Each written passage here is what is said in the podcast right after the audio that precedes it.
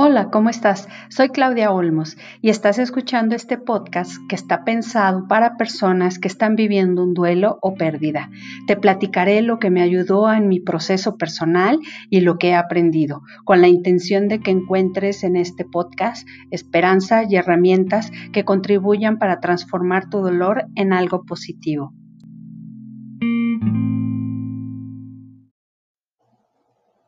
Hola, un gusto saludarlos nuevamente.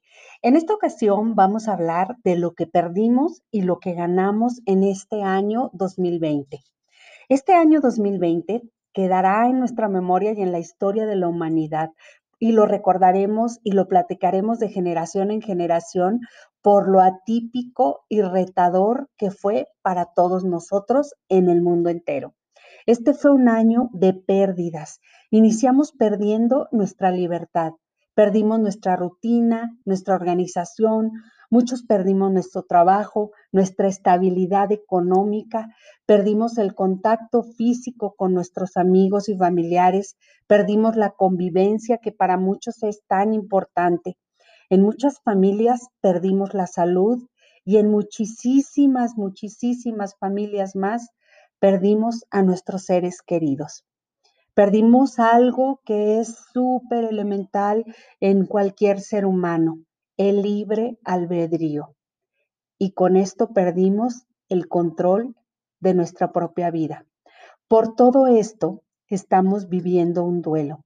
Estas pérdidas requieren paciencia y tolerancia con nosotros mismos. En estos momentos, por el duelo, pues cuesta mucho trabajo tomar las riendas. Es necesario que estemos conscientes de que todo lo anterior, de, o sea, que estemos conscientes de todo lo anterior que acabo de mencionar e intentar ser pacientes y tolerantes, compasivos, primero con nosotros mismos y luego con cada una de las personas que está en nuestras circunstancias. Eh, se requiere también tiempo eh, para empezar a normalizar lo que sentimos y todo lo que experimentamos. Y que aparte, este, estemos conscientes de en qué etapa de, nuestro duelo estamos, qué es lo esperable mientras estamos atravesando por un proceso de duelo, que no nos exijamos más de lo que podemos. Em, por otra parte, eh, la espera de, del año nuevo puede despertar en nosotros pues tristeza, culpa, vergüenza, frustración. El año nuevo pues es el término de un ciclo. Aunque no hayamos vivido la muerte de una persona cercana, todos estamos experimentando eh, la nostalgia de cuando se acerca el fin de un año, el fin de una etapa de nuestra vida. También se experimenta enojo porque tal vez no cumplí los propósitos o culpa por lo que no pude controlar, lo que hice, lo que no hice, lo que se quedó pendiente. Podemos sentir, o casi siempre más bien sentimos nostalgia, porque repasamos todo lo que hicimos durante el año, lo que logramos y lo que no logramos, lo que llegó y lo que no llegó, todo lo que vino, pero también todo lo que se fue. Esa nostalgia se siente por el duelo simbólico, por todo lo vivido durante un año de vida. Estamos tratando de sobrevivir a estas pérdidas y cuesta mucho adaptarnos, cuesta encontrar el acomodo, el reajuste, el reorganizarnos y reconstruirnos, cuesta, lleva tiempo y lleva trabajo de duelo.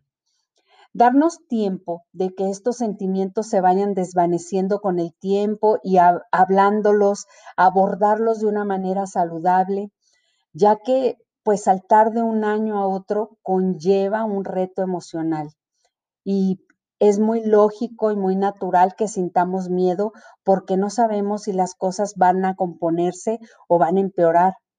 ¿Qué vamos a sentir? Ni siquiera podemos planear porque no sabemos qué nos trae el año que viene, porque es una incógnita de qué nos depara y qué cosas estará en nuestras manos controlar. Estamos en tiempos de no convivencia por la pandemia, pero tú forma tu red de apoyo, ten comunicación con tu familia y amigos. para que te puedas fortalecer. Es importante saber que durante esta época, si sientes ganas, se vale llorar, se vale enojarte, se vale sentir y vivir estas pérdidas para transformarlas en fortalezas. Bueno, pero no todo fue malo en el 2020.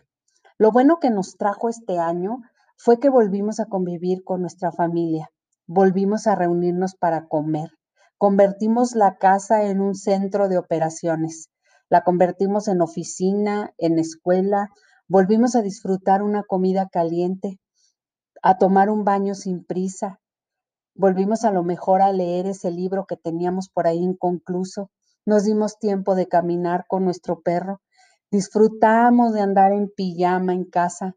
Muchos vieron la oportunidad de lograr metas, estudiaron en línea. Los que perdieron el trabajo o las ventas les bajaron abruptamente, se vieron en la necesidad de reinventarse, de capacitarse, de explorar nuevas maneras, de ponernos el chip tecnológico que creíamos que solo nuestros hijos traían. Em, yo creo que con el cierre de este año, si tratamos de hacer una lista de los aprendizajes que nos trajo el 2020, podemos rescatar muchas cosas si somos agradecidos. Quienes perdimos a un ser querido, recordemos que la persona vive dentro de nosotros Intentemos vivir con afecto y amor, considerar que cada miembro de la familia está sufriendo a su manera. Recuerda que elaborar la pérdida no es olvidar y agradece a los que, a los que sí están.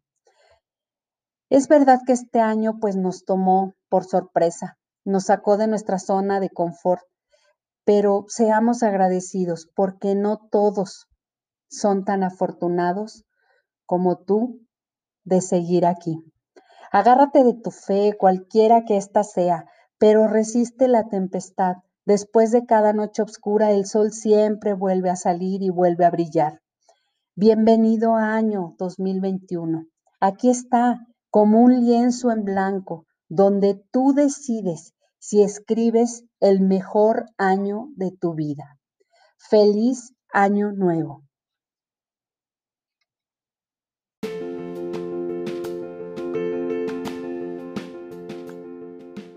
Esta sesión terminó. Ahora es tiempo de tomar acción. Recuerda compartir este podcast a quien pueda necesitarlo. Y por favor, suscríbete.